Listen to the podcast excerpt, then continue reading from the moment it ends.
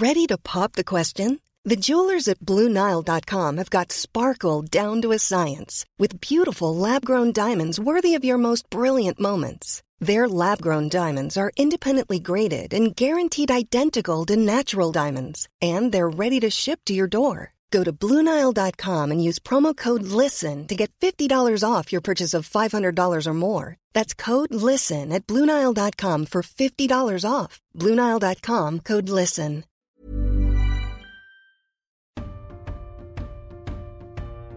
Salut à tous, ravi de vous retrouver pour un nouvel épisode de Deep Talk, émission sur laquelle je discute de l'actu tennis avec des acteurs et des actrices majeurs de la discipline. Vous pouvez écouter l'émission en intégralité sur toutes les plateformes de podcast et sur eurosport.fr. Si vous aimez, n'hésitez pas à vous abonner, à liker, à mettre des commentaires. Aujourd'hui, je reçois un joueur qui a 20 ans de circuit derrière lui. Un joueur en simple spectaculaire grâce à un jeu de toute beauté, plein de toucher et très orienté vers l'avant. Il obtient ses meilleurs résultats en simple globalement sur gazon. Il signe avec Isner le match le plus long de l'histoire à Wimbledon en 2010. Meilleur classement, 37e en simple. En double, je vais droit au but. Numéro 1 mondial en 2016. Euh, il a gagné les quatre grands chelems. C'est un monstre, inconditionnel de l'équipe de France et de la Coupe Davis. Nicolas Mahut est avec nous aujourd'hui. Salut Nico. Salut Deep. Écoute, tu fais ça vraiment très bien, je suis impressionné. Écoute, c'est juste du travail. Ce n'est que du travail, il faut le savoir. Okay.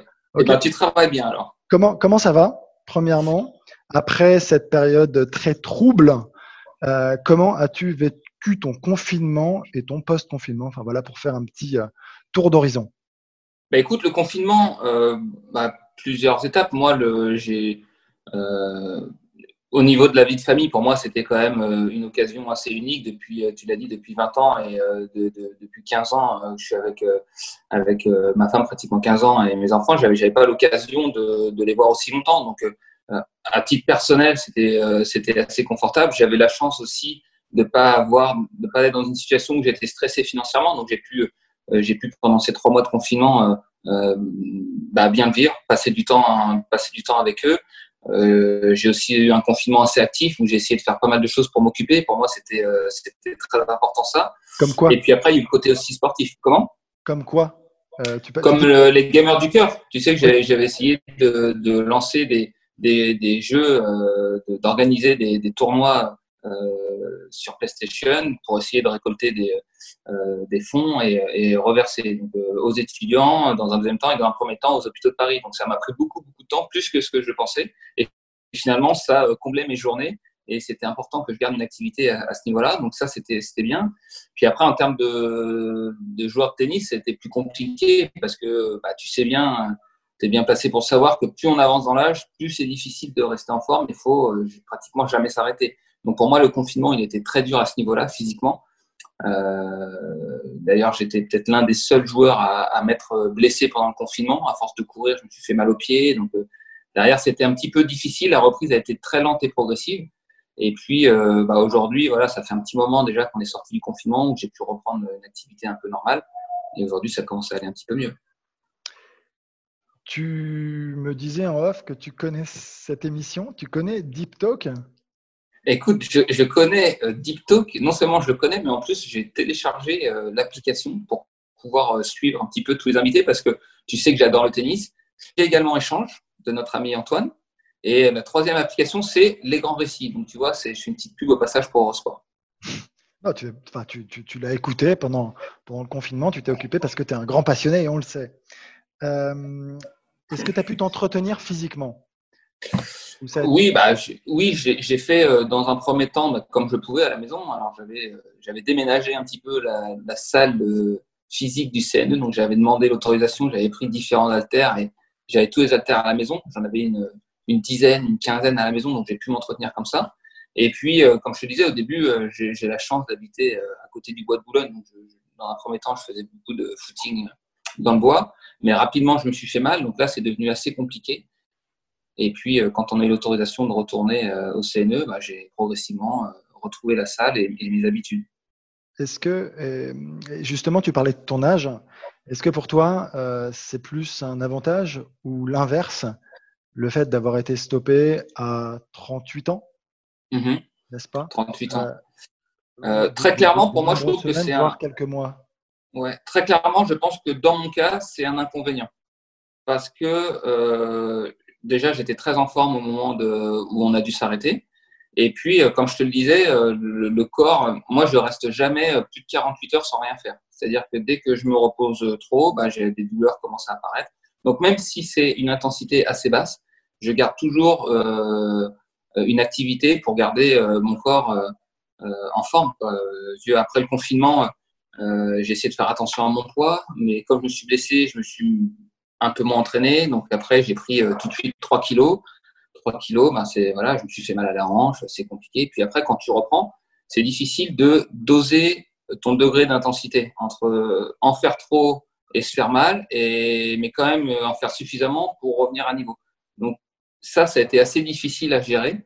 Et je suis encore dans, dans voilà. Euh, c'est aussi ce qui te caractérise beaucoup, ce degré d'intensité maximale sur euh, chaque minute depuis 20 ans que, tu joues. C'est vrai, non C'est un truc. Oui, oui, mais parce que parce que aussi chacun chacun a ses qualités. C'est-à-dire que j'ai peut-être pas les qualités d'un joueur si j'avais plus de talent. Tu vois, je je sais pas si j'en aurais fait moins ou en tout cas si j'avais plus de talent, j'aurais été plus fort. Euh, J'essaie de. J'ai compensé en tout cas. J'aime pas trop en le fait, talent. En fait, le talent, effectivement, euh, peut-être facilité dans le jeu. Parce qu'effectivement, je suis d'accord avec toi, parce qu'il y a plusieurs talents, et euh, ça pourrait être un débat qu'on pourrait avoir, je suis d'accord avec toi. Mais euh, disons que si j'avais des facilités tennistiques différentes, j'aurais peut-être été soit plus fort. Mais en tout cas, moi, ça, c'était mon atout, c'est-à-dire d'essayer d'en faire toujours plus. tu sais que mon, mon, exemple, ça a, été, été Arnaud Clément aussi, pendant très très longtemps. Donc, du coup, je me suis inspiré de sa manière de travailler. Euh, et c'est aussi, euh, j'ai essayé de, si tu veux, moi, quand j'ai commencé à, le voir, à l'observer, puis après à m'entraîner avec lui, j'ai essayé de, calquer mon, degré d'exigence sur le sien, ce qui n'est pas évident. Non, c'est pas simple, en effet. Quand on le connaît bien, c'est pas simple. Dans tout ce qu'il entreprend d'ailleurs. Euh, dis-moi, euh, on va parler un petit peu de la modernisation du jeu. Qu'est-ce que ça t'inspire, toi ces sujets assez présents depuis quelques années maintenant? Je sais qu'il y a des tests hein, qui sont effectués à droite à gauche sur le Nolet, par exemple, euh, au service, sur les short sets, sur le coaching en courte. Ton avis, est-ce qu'on doit le faire évoluer ou pas? Et si oui, quels sont les leviers que tu verrais à mettre en place? Alors moi, c'est marrant parce qu'on arrive à un moment donné là où tu vois, il y a eu, l'UTS qui s'est mis en place. Euh, soit dit en passant, c'est peut-être, euh, et on, certainement on en reparlera, euh, la meilleure chose, en tout cas la seule chose positive qui s'est passée depuis ces trois, quatre derniers mois euh, sur le circuit. C'est-à-dire que Patrick a essayé d'apporter par rapport à tout ce qui s'est passé avec euh, l'ATP, l'ITF, etc., la Coupe Davis, on en parlera certainement. Mais en tout cas, moi, c'est le, c'est la seule chose que j'ai trouvé de, positif dans, dans ces euh, 3-4 mois de, confinement. Après, pour répondre à ta question, par exemple, sur le coaching, euh, moi, je pars du principe que le rôle de l'entraîneur, c'est d'essayer de, rendre son joueur le plus autonome possible euh, et qu'il soit pas dépendant de lui. Après, faut pas non plus être hypocrite.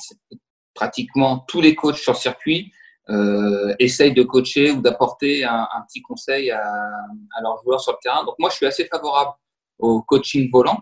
Enfin, euh, comme on a pu voir pendant les qualifs de l'US Open ou de l'Open Australie, c'est-à-dire que quand on est du même côté que son coach, on a le droit d'échanger avec lui entre les points. Donc moi, je suis assez favorable à ça.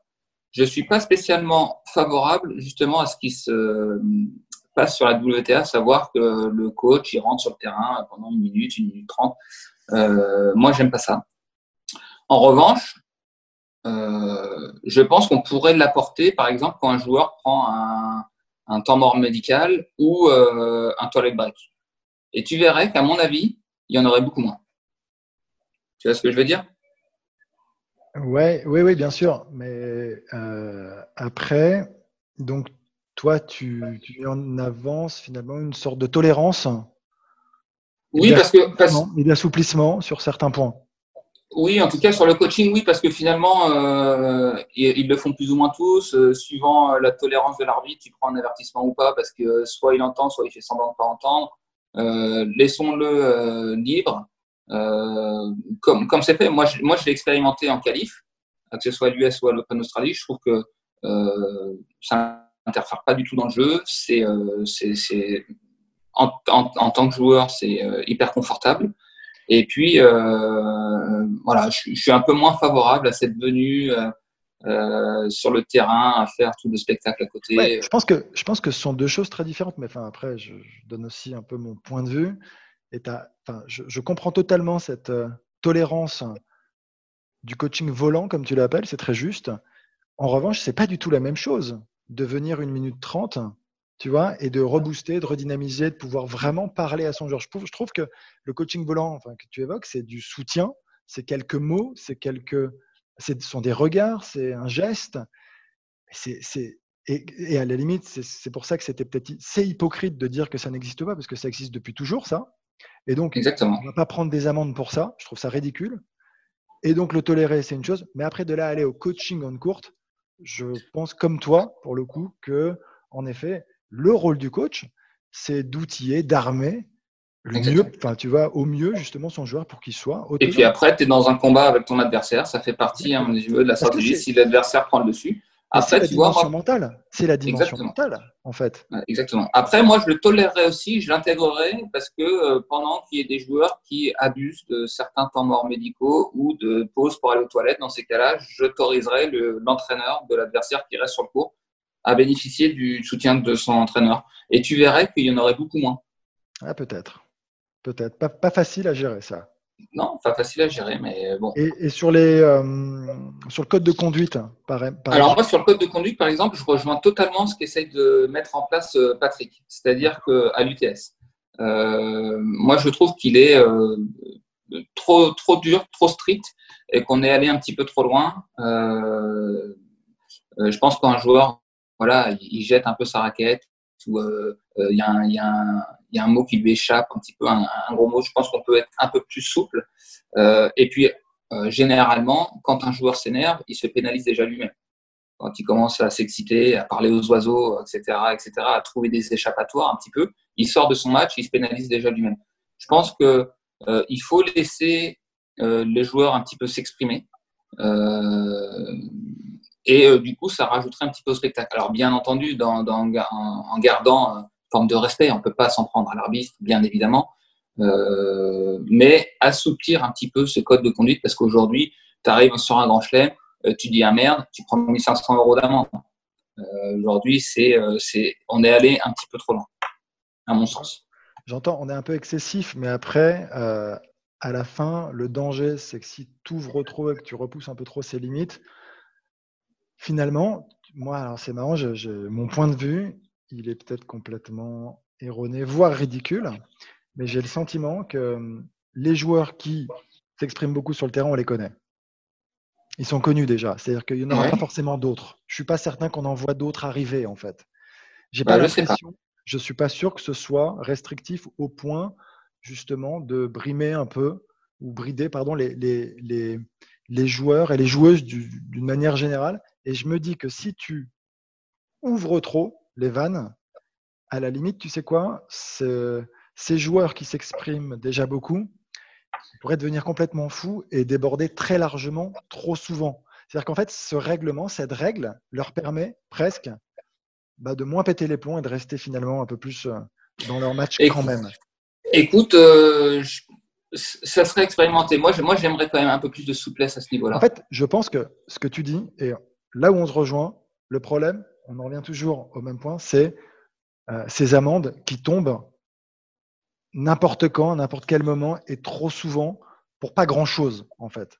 C'est ça, en fait. Bah, euh, c'est l'assouplissement finalement de cette partie-là. Mais sur le reste, j'ai pas le sentiment que ce soit si difficile à respecter. Tu vois ce que je veux dire? En ce qui me concerne, non, je, je, je prends très très peu d'amendes euh, maintenant dans ma carrière, mais il y, y, a plein de joueurs qui pourraient euh, s'exprimer davantage et, euh, et, ça fait partie, euh, voilà, de, ça pourrait faire partie d'une forme de spectacle. Effectivement, euh, il faut rester dans, dans, dans, des limites acceptables. En tout cas, voilà, il faudrait, en tout cas, je pense, assouplir cette règle-là. Mais c'est intéressant parce que je ne sais pas si il le ferait, sachant que finalement, c'est quand même souvent pénalisant de s'énerver. ah oui, non, mais non, non, évidemment, c'est pour ça qu'on en reviendrait finalement à ce genre de comportement, parce que moi, dans ma jeune carrière, j'étais très nerveux, je me suis assagi. Je vois la différence, c'est-à-dire qu'on est beaucoup plus performant, euh, à, de très rares exceptions près. Je pense que les joueurs sont beaucoup plus performants quand ils restent calmes, concentrés, qu'ils cherchent pas d'excuses avec euh, les conditions, parce qu'on a toujours des bonnes excuses, hein. soit une erreur d'arbitrage, euh, soit le vent, le soleil, euh, le spectateur, le photographe qui te qui ferait une photo juste quand tu vas servir. Enfin, mm. tu as toujours une bonne raison pour sortir de ton match ou trouver un échappatoire finalement. Euh, ok, on a fait le, petit tour, c'est intéressant. sujet suivant, tu joues actuellement le circuit organisé par la FFT. Ouais. Donc tu as déjà joué, fait quelques matchs J'ai joué, la, première, la première semaine parce que on vient de se terminer la première semaine, il y en a encore deux autres. Euh, j'ai prévu de jouer les, trois semaines. Euh, écoute, je trouve que c'est une, c'est une super initiative. Ouais, et c'est ça que je veux souligner, c'est que c'est une super initiative. Alors au départ, euh, alors si j'ai bien suivi, c'était une idée de Thierry qui finalement a été reprise par la Fédération française de tennis et finalement, je trouve que vraiment l'organisation elle a été top pour le coup. ils ont mis les dispositions, ils ont, ils ont mis en, en place euh, en peu de temps finalement euh, des tournois pour que les joueurs euh, soient dans les meilleures dispositions possibles et en sécurité. Il y a des tests, des dépistages toutes les semaines, etc. Très peu de personnes sur le site. et puis ça permet aux joueurs de, jouer, de reprendre la compétition, de pouvoir faire des soins, parce qu'il y a des kinés aussi qui sont, avec nous en permanence. Et du coup, ben, ça nous permet à nous de enchaîner des matchs. Alors moi, j'en ai fait trois, ça m'a permis de reprendre un petit peu le rythme. Et du coup, euh, je, trouve qu'à la, fin des trois semaines, les joueurs auront beaucoup de rythme et seront prêts si le circuit reprend. C'est vraiment, c'était ça l'objectif, de faire jouer un maximum de joueurs français en compétition. On est d'accord, hein, c'est vraiment renouer avec la compète. Oui, exactement, c'est de, de reprendre parce que c'est difficile après de, de euh, voilà, on a repris le 12 mai, il me semble, on a été déconfinés, donc de, reprendre la compétition que euh, au mois de septembre, ça fait long si tu n'as pas de, de petite compétition officielle parce que euh, il y en a pour qui c'est plus facile de s'entraîner, euh, qui arrivent à se projeter, à se s'organiser. C'est un peu plus mon cas. Il y en a pour d'autres, j'ai pu observer euh, au CNE où c'est beaucoup plus compliqué. Euh, et là, le fait d'avoir de la compétition, bah, tout de suite, leur, degré d'exigence, d'implication, il augmente. Est-ce que, bon voilà, donc la, compétition, alors non officielle ou pas internationale, quoique il y a eu des compétitions organisées, des exhibitions, pour être plus précis, euh, ça et là. Euh, est-ce que tu es optimiste quant à la reprise du circuit ATP mois d'août? Écoute, je suis passé par tous les états depuis le début, donc c'est j'ai l'impression de, changer d'avis régulièrement. Euh, et je, je t'avoue qu'au niveau de l'actualité, de ce qui se passe vraiment aux États-Unis actuellement, euh, je n'ai pas trop suivi. Moi, il me semble, malgré tout, qu'ils ont mis en place le fait de mettre euh, la bulle à New York, me rassure, moi, personnellement. C'est-à-dire que moi, j'ai l'intention d'y aller et je trouve que euh, ils ont pris toutes les précautions nécessaires pour, euh, pour limiter un maximum le risque, savoir rester dans un hôtel, euh, finalement une sorte de, confinement aussi, ressortir uniquement pour aller euh, s'entraîner. Alors c'est pas forcément des conditions agréables, mais euh, les conditions, les circonstances font qu'on doit aussi s'adapter. moi, j'ai plus de doutes. Par exemple, moi, je me suis pas inscrit à Washington. Je veux pas prendre le risque d'aller là-bas à Washington, de voyager, etc. En revanche, je me, sentirais assez confortable d'aller uniquement à New York pour jouer Cincinnati et l'US Open. Donc, euh, toi, tu es favorable à la reprise du tennis pour jouer l'US Open. C'est ce que tu viens de dire. Bah, en, tout cas, en tout cas, moi personnellement, les, euh, les, les conditions dans lesquelles on, elles sont pas, tournoi, elles sont parce que pour certains, pour certains, elles sont extrêmes, enfin, presque qu'on peut lire, et on a quand même, enfin, encore une fois, c'est ma lecture, hein, euh, beaucoup de doutes sur le fait que les meilleurs veuillent vraiment y aller.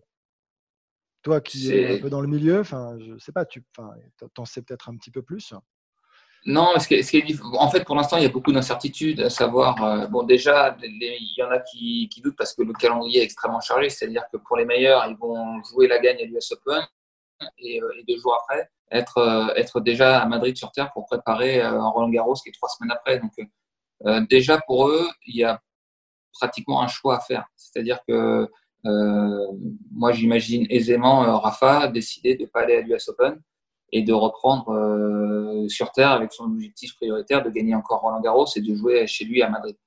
Euh, parce que, parce que ça, ça, me paraît très difficile d'enchaîner les matchs en 5-7 et euh, deux jours après d'être performant et de se préparer. Donc, déjà, le calendrier fait que les, meilleurs se, se, posent la question.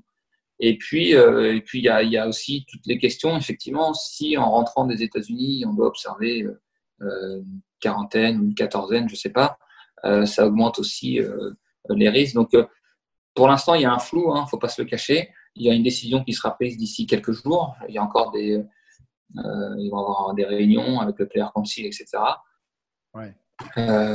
moi, je parle juste en termes de sécurité sanitaire. J'ai l'impression qu'ils ont fait le maximum pour nous sauver.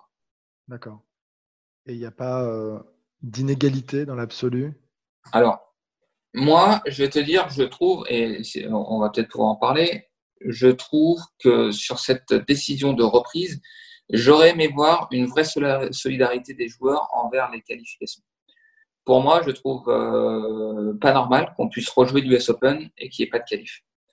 Euh, par exemple, euh, on aurait complètement pu imaginer, parce que là, ils mettent tous les joueurs du tableau final de Cincinnati et l'US Open dans un même hôtel.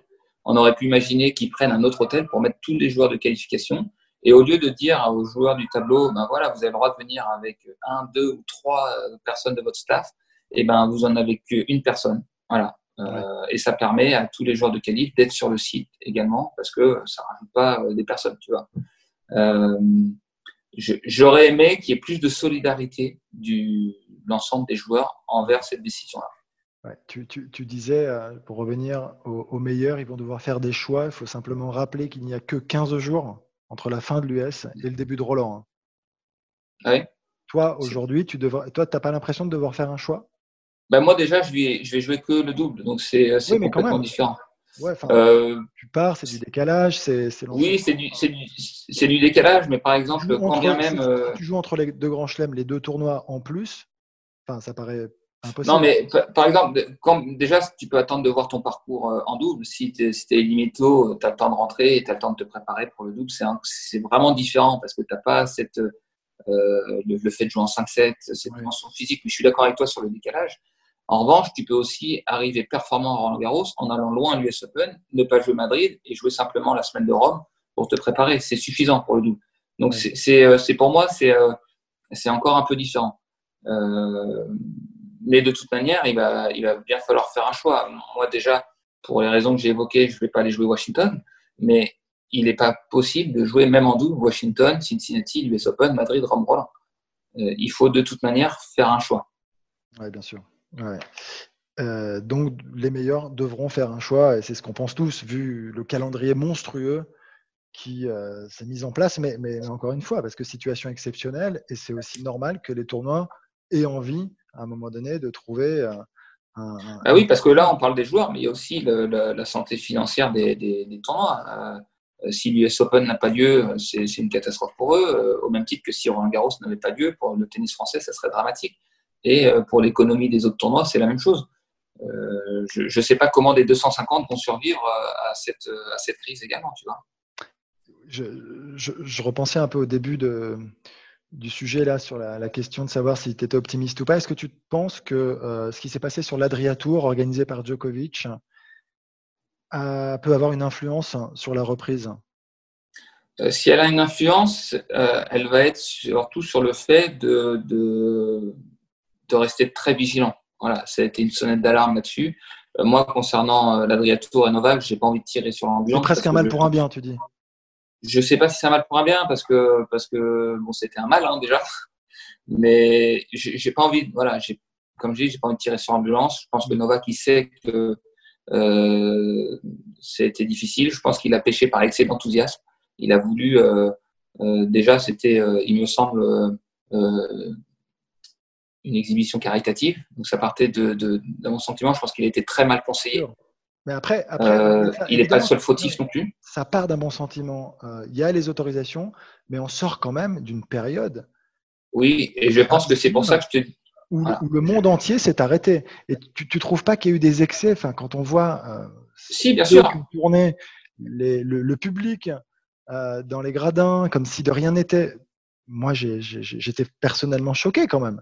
Après, non, mais bien avoir la dent dure envers lui uniquement, c'est peut-être une erreur, mais globalement sur l'organisation, quand même. Non, non, non, mais bien sûr, c'est pour ça que je dis que je pense qu'il a été euh, très mal conseillé parce que lui, il, il, était à Belgrade, il était chez lui, il avait plein d'enthousiasme, il avait envie de, et je pense qu'à côté de lui, il doit y avoir quelqu'un pour lui dire attention, là, on est en train de s'éparpiller, il faut être plus prudent, il faut, euh, il faut bien faire attention à la distanciation, des passes dans les tribunes, on ne fait pas n'importe quoi, on ne fait pas de soirée. Et je pense que, euh, voilà, évidemment que les choses n'ont pas été, euh, ça a débordé et on, connaît le résultat. Donc aujourd'hui, ça, démontre qu'il faut rester vigilant si tant est qu'on en avait besoin. Ouais, ça, on le voit pour le circuit, mais même pour la vie de tous les jours. Euh, Nico, je te disais en introduction, ça fait 10 ans, anniversaire. Tu m'as, tu m'as tenu pendant trois jours, j'y étais en 2010 sur ce match. Et tu sais que d'ailleurs, j'ai, le souvenir, je crois qu'il y avait un, je dis peut-être, non, non, il y avait un Lodra euh, Rodic qui partait sur le central. je me souviens avoir dit donc euh, le lendemain, donc le deuxième jour, allez-y, euh, je viendrai vous voir dès que le match de Nico est fini. J'aimerais voir la fin. voilà. Donc évidemment, euh, je ne Tu vois, je ne savais même pas.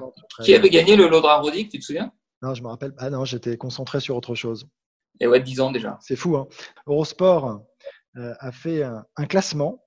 Et j'ai vu. Sans. Ah, t'as regardé? Ah, j'ai bien sûr. Les plus marquants. Je t'ai dit que je regardais tout. Alors, vas-y, qu'est-ce que tu en penses tiens? Alors, Donc, combien, as été, combien le match a été classé? Tu es au courant? Bah, J'ai vu qu'on avait été classé troisième. alors euh, Je ne te cache pas que, que c'est une vraie fierté, quand même, malgré tout, parce qu'on parce qu'on est devant des matchs, euh, la finale de 2001, euh, ou non, le, oui, Ivan Rafter, qui était extraordinaire. Est-ce que tu peux juste rappeler le score aux auditeurs quand même? Parce que c'est tellement fou. Euh, tu as les premiers sets d'ailleurs, je ne l'ai pas noté. Donc, bah, euh. C'est 6-4, 3-6 ou 6-3, 4-6, un truc comme ça. D'accord.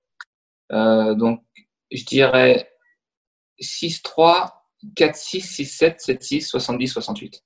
70, 68. Voilà. Non, mais c'était juste un petit rappel quand même. C'est assez important parce que je ne suis pas sûr que les gens mesurent ce que ça représente et ce que ça peut bien vouloir dire. Donc, ouais, tu disais, pardon, je reviens maintenant. Bah écoute, même ce score, tu vois, quand je le dis, euh, c'est vrai que le score paraît dingue. Et, euh, toujours parce que forcément, pour les 10 ans, j'ai eu l'occasion d'en parler. On a fait une interview avec John, etc. On a, eu l'occasion d'échanger à ce niveau-là. Mais malgré tout, comme je l'ai fait, je, porte un regard malgré tout différent des, euh, des, des, observateurs. Parce que, parce que même si c'est fou, même si c'est dingue, euh, je l'ai fait. Et donc, du coup, euh, je, je je pense que c'est, on peut pas le reproduire parce que c'est un concours de circonstances incroyable. Mais malgré tout, j'ai pas le même regard. C'est-à-dire? Bah, C'est-à-dire que ce qui, ce qui paraît dingue, c'est qu'on a joué 7 heures le deuxième jour, qu'on euh, a commencé à 2-7 partout et qu'on a dû être arrêté une deuxième journée. Mais, mais quand, tu vis le truc, si tu veux, euh, moi j'étais exclusivement concentré sur le moment présent. Et donc, du coup, les 7 heures, elles sont passées très, très rapidement, si tu veux. Et euh, j'ai eu des, des, moments difficiles. J'ai sauvé des balles de match à 19, à 30, 32, 31, je sais plus. Mais et encore une dernière à, 59, 58. Mais, mais pour moi, j'ai pas cette notion finalement de, de durée euh, parce que j'étais acteur. Quoi. Hmm. Tu, euh, pour revenir sur le classement, tu, donc il est classé troisième. Tu, tu sais derrière quel match? Alors, euh, non, j'ai pas, vu les deux, pas vu les deux premiers, mais j'imagine. Alors, moi, si je devais faire le classement, mon plus grand match de tous les temps, et ça va au-delà de Wimbledon, c'est la finale 2008. Donc, moi, je le mettrais numéro 1, celui-ci. Je, crois que c'est la, finale 2008. Je... Alors, j'ai un doute et peut-être numéro 2 à vérifier. Ah là là, numéro 1, c'est finale 1980. Euh, Borg McEnroe. Ah, Borg McEnroe. Borg McEnroe, tout à fait. ah ouais, avec le, le tie-break de dingue là au quatrième. Voilà. Donc, euh, écoute, ça a été, je pense, très difficile de trancher. Il faudra demander euh, plus précisément à Laurent Vergne et tous ses acolytes, euh, parce que faire des classements pareils, c'est quand même. Mais je suis d'une complexité rare. tu vois, je suis très très fier. Mais troisième quand même, c'est classe. Hein, tu, ouais. Bon, en fait, c'est classe. C'est normal si tu parles des, des, des, matchs les plus marquants de fait, c'est fou et c'est devant ben, toutes les autres finales évidemment qui ont, eu lieu. Enfin, c'est assez dingue quand même et, devant celle de 2019 d'ailleurs. Toi, ton rapport avec euh, John Isner aujourd'hui, depuis ce match, finalement, c'est devenu quoi pour toi? Qui pour toi? Vous avez un lien privilégié, quelque chose de très fort qui vous unit? Ouais, ce qui, est incroyable, tu vois, c'est que on, s'était jamais parlé euh, avant, c'était joué, etc. Mais on se disait bonjour, euh, voilà, comme on se dit bonjour entre joueurs, mais on s'était jamais parlé. On a fait le match, on s'est pratiquement pas parlé. Et puis, euh, derrière le match, on s'est écrit des mails parce qu'on a, on a eu des, cérémonies de récompenses, etc. On a commencé à s'écrire. Et je peux pas t'expliquer, il y a eu comme effectivement une sorte de connexion qui s'est, qui s'est créée sur ce match-là. Et on a appris à se connaître et on est devenus super potes. Alors, tu connais mon niveau d'anglais, donc ça limite un petit peu. Très bon, je arrête. Non, mais ça limite un petit peu nos rapports, mais on est très très proches. Si euh, il m'a présenté sa famille, j'ai présenté la mienne, on, échange régulièrement. Et, ce qui est dingue, c'est qu'à travers ce match-là, on a réussi à créer cette, cette relation. Donc, euh, c'est quelque chose dont je suis extrêmement content aujourd'hui. J'ai eu le sentiment à un moment que ça ne faisait pas si plaisir que ça d'en parler, peut-être parce qu'il y avait eu une défaite à la fin. Et que Alors, je vais te dire, moi, par une défaite euh, était quelque chose qui n'était pas si glorieux que ça moi, il y a plusieurs choses. Déjà, été longtemps en décalage entre ce que les observateurs avaient vu de ce match, effectivement, ce que ça pouvait représenter euh, euh, d'incroyable, les records qu'on avait battus, etc., etc. Et puis moi, ce que je ressentais, la, la détresse de l'avoir perdu. Donc, pendant longtemps, j'étais là-dedans. Et puis aussi, euh, moi, j'en ai eu, pendant longtemps, j'en ai eu marre d'être associé un petit peu aux, perdants valeureux. Tu vois, j'avais déjà eu ma finale du Queens. Euh, dans le tournoi, j'avais battu Nadal, j'avais perdu contre Roddick en ayant balle de match. Euh, s'ajouter ce match-là. Et puis, euh, trois ans après, on a la finale de Roland avec Mika. Donc, si tu veux, à chaque fois, euh, je, on parlait de, de, moi à travers ce match, qui est très très bien, mais c'était quand même une défaite et j'avais rien gagné. Donc à partir du moment où j'ai réussi à gagner, que ce soit un titre en simple ou des grands titres en double, bah, ça m'a permis de, de, me dire ok, je, je, je, suis complètement ouvert à parler de ce que vous voulez sur ce match. Ça va certainement, à la fin de ma carrière, c'est peut-être la chose dont on parlera en premier. Mais à côté de ça, j'ai aussi du succès. Et du coup, ça m'allait. tu avais besoin quand même de, de, de, de, victoire donc pour te délester un peu de cette espèce de sentiment. Mais, mais pourtant, enfin, tu, veux, enfin, je comprends quand tu dis, mais c'est d'ailleurs assez dingue, enfin, parce que moi qui l'ai vécu, encore une fois, je n'ai pas raté une seconde de ce match, c'est fou. Je, je, me dis, enfin, tu as conscience de l'énormité de trucs qui se reproduira plus jamais parce que les règlements ont changé maintenant sur tous les grands chelems, depuis ça peut-être d'ailleurs, à tort ou à raison, on ne va pas revenir, c'est pas le sujet. Euh, mais dans, quel état, et c'est la dernière question sur ce sujet, dans quel état tu finis, est-ce que tu t'en souviens? Alors, l'état juste après le match, et je pense que tu as dû être euh, un des rares à être entré dans le vestiaire à ce moment-là, je ne sais plus d'ailleurs, mais quand je suis sorti du cours, euh, à partir du moment où il y a eu la balle de match, j'ai euh, vraiment un, gros moment d'absence. C'est-à-dire que on a une cérémonie sur le cours avec Tim Edman, on fait des photos, euh, on nous offre des cadeaux. D'ailleurs, j'ai laissé sur le cours, je suis reparti sans. Je me souviens, c'est très très fou dans ma tête, je me souviens plus de ce moment-là. D'ailleurs, au moment où je rentre dans le vestiaire, il y a Boris qui m'attend. Je rentre, je, commence à être en crise, je pleure, etc. Je, pense qu'il y a Chris dit. Euh, il y, y, a Boris, il me semble que bon, il y a Arnaud Clément parce que je devais jouer au double avec lui. Mais il y a des moments qui sont très difficiles. D'ailleurs, au bout de au bout d'une de, demi-heure, trois quarts d'heure, ils me mettent à moitié habillé dans la douche pour que je reprenne mes esprits. Donc j'ai un moment qui est vraiment vraiment très, douloureux ou blackout, exactement. Où je me souviens plus, je répète sans arrêt qu'est-ce que j'ai fait le dernier jeu? Je me souviens plus de ce que j'ai fait le dernier jeu. Je me souviens plus de ce que j'ai dit au micro d'Enman. Je me dis est-ce que j'ai dit des conneries? Enfin vraiment, euh, et c'est assez inquiétant parce que, euh, parce que tu as le sentiment de C'est l'épuisement. C'est l'épuisement, c'est le fait d'être allé plus loin que le bout du bout.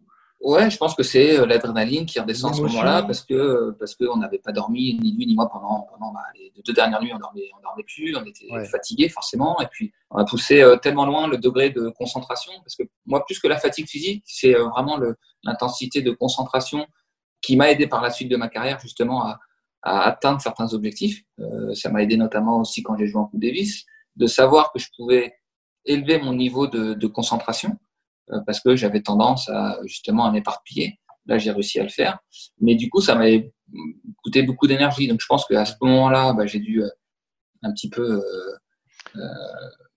Bien sûr. Voilà, de, tout sortir, quoi. C'est complètement le moment où je me suis relâché. Et c'était un moment compliqué. Mais t'imagines pas, en fait, je crois, et ça c'est normal, parce que quand on est sur le terrain, on ne se rend pas compte de la tension générée dans les gradins et pour les spectateurs et téléspectateurs qui ont suivi ça. Mais il faut enfin, essayer de te mettre trois secondes à la place d'un match que tu regarderais avec un intérêt fort quand tu suis en plus un joueur. C'est fou ce qui s'est passé. Bah, tu sais, je pense que, et on en a parlé, on ressentait cette, cette, cette électricité tu vois, plus, plus on avançait dans la deuxième journée et puis la troisième journée, on sentait un petit peu, c'est, euh, tu sens quand il y a un match, tu sens quand, par exemple, moi je l'ai ressenti beaucoup quand je joue en Coupe Davis, tu sens qu'il y a, il y a quelque chose dans l'air, etc., une électricité, une, une, attention particulière.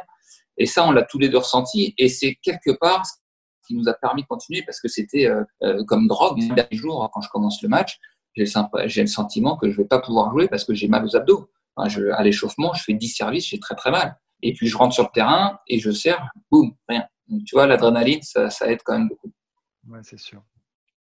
C'était euh, complètement fou. Dis-moi, on va aborder la suite de ta mmh. carrière maintenant.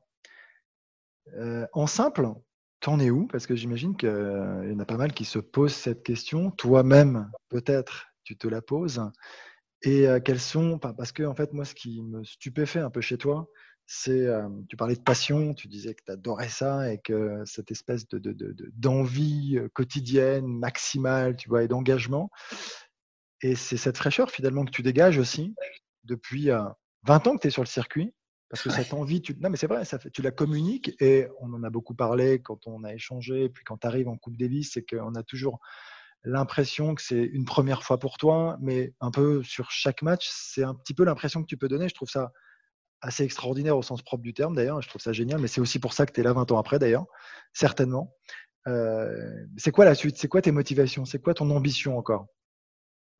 Écoute, en simple, euh, en simple je suis en train de passer à un stade où j'ai envie de continuer à me faire plaisir. J'ai plus les objectifs et les ambitions que j'ai pu euh, avoir par le passé, parce que pour moi, c'était très important dans ma carrière de réussir à gagner un titre. Je, voilà, j'ai réussi à le faire. Je voulais faire une deuxième semaine dans Chelem, j'ai réussi à la faire. Je, j'ai peut-être manqué d'ambition à un certain moment. En simple euh, J'ai peut-être en simple, j'ai peut-être manqué de confiance en moi pour aller plus haut. Mais en tout cas, j'ai réussi à atteindre des objectifs, euh, que, certains objectifs que je m'étais fixés. Et aujourd'hui, euh, bah, ma priorité, elle est clairement sur le double. Et euh, donc, bah, forcément, euh, quand je mets la priorité sur la programmation avec mon classement, bah, il y a des tournois que je peux plus jouer. Par exemple, je vais plus jouer euh, pratiquement de challenger en simple, donc mon classement descend.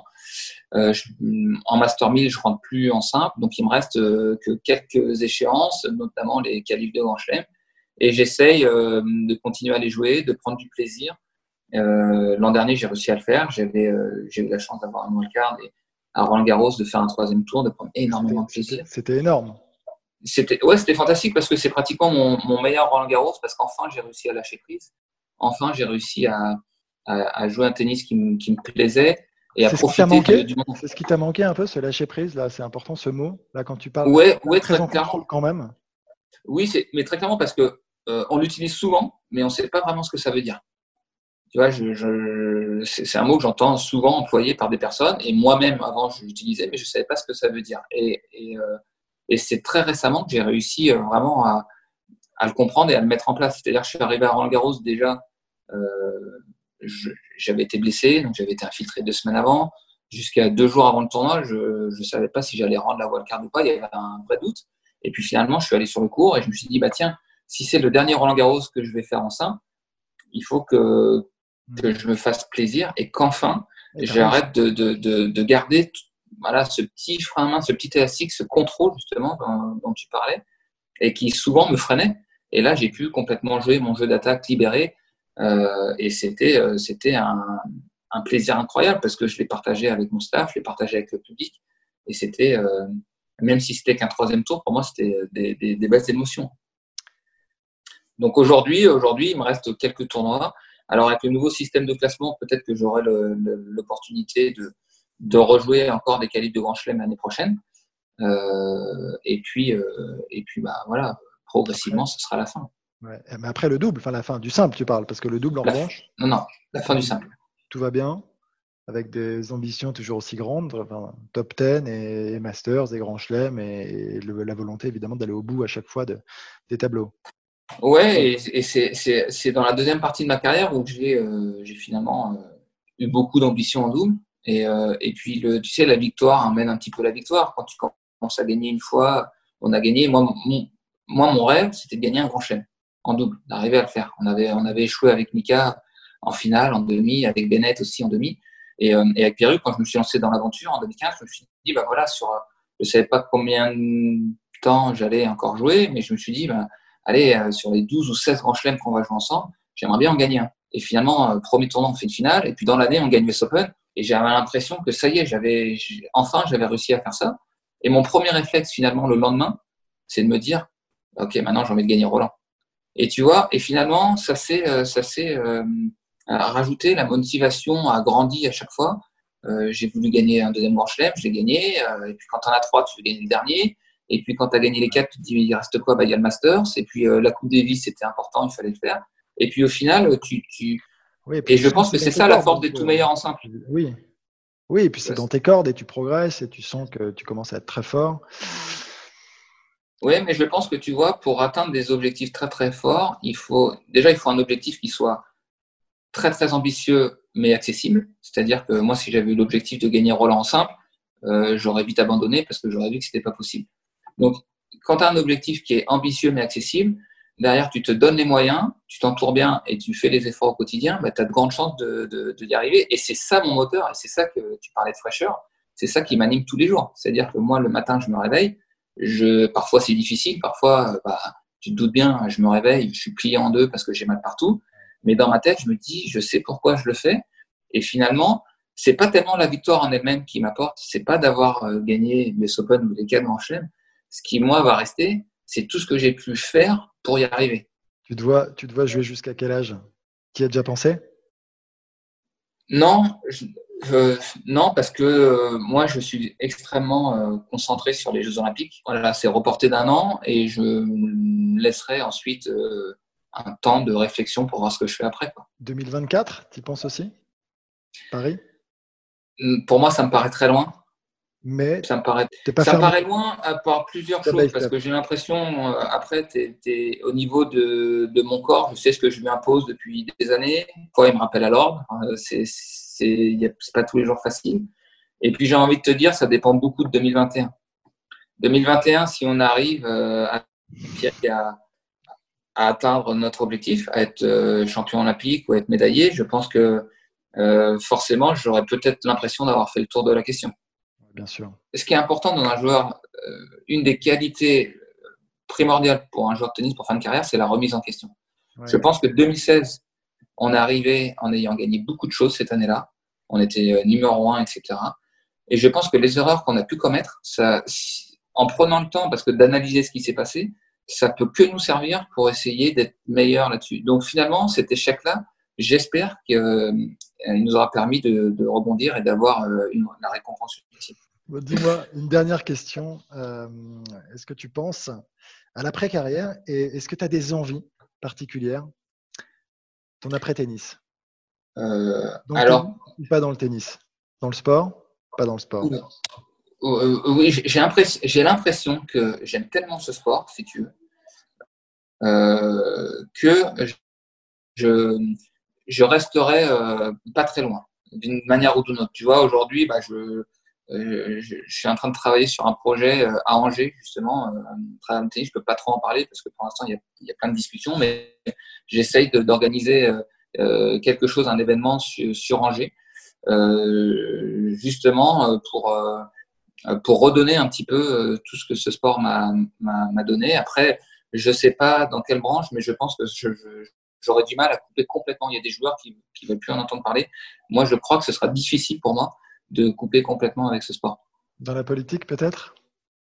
Je pense, alors dans la politique, je pense que j'y arriverai pas parce que euh, c'est pas du tout mes qualités. Je pense que il y a beaucoup de choses. trop droit et trop entier? Peut-être surtout euh, trop naïf aussi, certainement, sur, certaines, euh, sur certains sujets. Je pense que j'y arriverai pas. Je te taquine. mais tu vois, ça me permet de rebondir et de, de si ça me permet d'avoir un petit coup de gueule aussi, parce qu'on n'en a pas parlé ah. sur, euh, sur un coup de gueule. bien les coups de gueule. Vas-y. Non, mais sur la situation qu'on a vécue, tu vois, on a vécu 3-4 mois, tu disais, un pendule trouble. Je pense que c'est complètement le mot on avait l'occasion euh, inespérée finalement de faire une, une refonte, repenser un peu tout, nos, tout notre système, que ce soit ATP, ETF et compagnie. Euh, tu l'as évoqué justement dans différents euh, deep talks, donc on va pas, je, vais faire très très court parce que tu l'as déjà évoqué. Mais moi simplement, euh, ce qui, m'a beaucoup dérangé par exemple à, l'ATP, c'est de voir qu'il y, a, y a des joueurs qui sont au chômage depuis, depuis six mois, il y a des, euh, des tournois qui, euh, qui, sont en grande difficulté financière parce qu'ils ont dû être annulés. Il y a des euh, salariés qui sont en chômage partiel, qui gagnent très peu et pour qui c'est compliqué de, de, de, vivre parce que, comme tout le monde, il y a des emprunts, etc. Euh, moi, j'aurais aimé que notre président de lui-même, euh, il dise quand bien même il travaille, parce qu'il travaille euh, beaucoup, et qu'il dise, bah voilà, moi, mon salaire, je vais faire une réduction de 15%, 20%, peu importe le nom, mais je crois que ce, geste-là, ce symbole aurait été incroyable. Il n'est pas venu et moi, euh, et moi ça, ça, m'a vraiment dérangé. Écoute, c'est dans la boîte. Donc le coup de gueule est passé. Nico, euh, tout le monde sait que la Coupe Davis compte énormément pour toi. Le drapeau de l'équipe de France. Euh, tu as dû être très déçu de voir la formule, j'allais dire évoluer, changer de manière radicale. Euh, euh, et, très déçu de voir malgré tout que euh, cette édition a été annulée très rapidement. Bah, oui, c'est le moins qu'on puisse dire. Je crois que, bah, je crois que dans, dans ce, ce, confinement, on a totalement perdu l'ITF et son président Agarty, on ne sait pas où il est, il est des abonnés absents. je crois déjà que bon, j'avais, j'avais été assez critique déjà à l'époque sur le, sur le changement de, de, format, il fallait une évolution. Tu l'as dit, il y a eu euh, une transformation absolue. Je pense que moi, il faut, il faut valoriser l'histoire et pas la balayer. Je pense que c'est ce qui a été fait. Aujourd'hui, euh, bah, il se prend les pieds dans le tapis. moi, je trouve qu'il a. Alors, c'est un sujet qui est très délicat parce qu'aujourd'hui, on sait ce que la pandémie à coûter comme vie, etc. Euh, c'est très délicat. Mais moi, j'ai le sentiment, malgré tout, que l'annulation qui intervient aussitôt, c'est euh, bah, le Covid-19 à bon dos, finalement. On, on, D'une certaine manière, aujourd'hui, l'US Open dirait on peut pas le faire parce que la situation est, euh, est trop compliquée, on veut pas mettre la santé des joueurs en difficulté. Euh, avec tous les efforts qu'ils ont pu mettre en place euh, au même titre que Roland Garros. Si jamais ça devait être annulé, ils ont, ils ont fait le maximum pour que le tournoi ait lieu. Donc là, effectivement, euh, s'ils étaient amenés à annuler, tu comprendrais. Aujourd'hui, euh, cinq mois avant,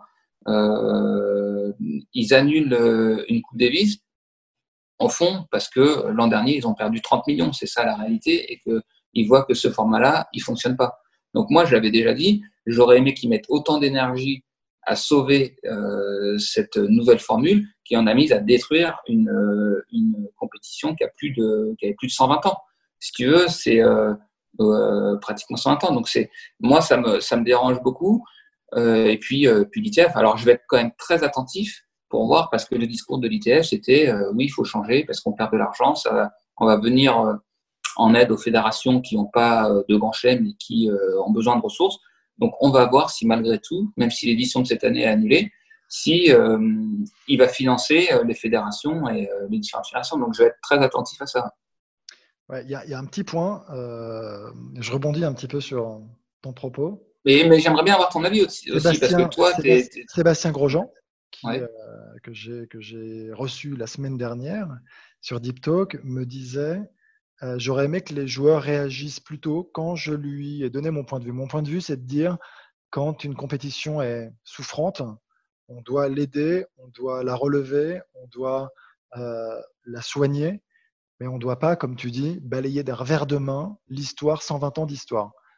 Et, euh, et, lui a répondu ça, peu importe, c'est son point de vue, mais par rapport à ça, après, ce qui peut être gênant, et moi, c'est ce qui m'a gêné euh, personnellement, je ne vais pas parler au nom de, de la corporation, c'est que la FFT et Bernard Dudicelli ont porté euh, très haut, justement, ce projet de révolution de la Coupe Davis. Et, donc, à un moment, enfin, tu vois, on, y a en quelque sorte, et c'est presque évidemment de manière très indirecte, un peu contribué. Je trouve ça assez difficile à vivre, tu vois. Alors moi, je ne sais pas si aujourd'hui, si c'était à refaire, il le referait déjà dans un premier temps. Je pense que peut-être que ce qu'on lui a vendu, euh, en fait, je sais, j'en ai jamais, j'ai jamais échangé avec lui. J'aimerais bien savoir pour quelle raison euh, finalement euh, il est allé dans cette direction-là. Moi, j'étais, j'étais pas d'accord à l'époque, je suis toujours pas. Je pense qu'on aurait pu, euh, euh, moi, l'ITF, pour moi, j'en veux, énormément à l'ITF parce que ça faisait des années que les joueurs euh, demandaient une, réforme de la compétition. Euh, et c'est pour ça, quand on reparle d'instances euh, générales de, fusion d'ATP, WTA, d'ITF, à un moment donné, on, on, doit être capable de se mettre autour de la table quand on parle d'histoire du jeu, de se dire voilà, les grands chelems, est-ce que euh, vous êtes capable de euh, soutenir cette compétition, d'apporter aussi une aide financière pour sauver cette compétition et revoir le format? Oui, il fallait une réforme parce que la compétition euh, commençait à s'essouffler. Mais est-ce qu'il ne fallait pas mettre de la rareté? Est-ce qu'il ne fallait pas...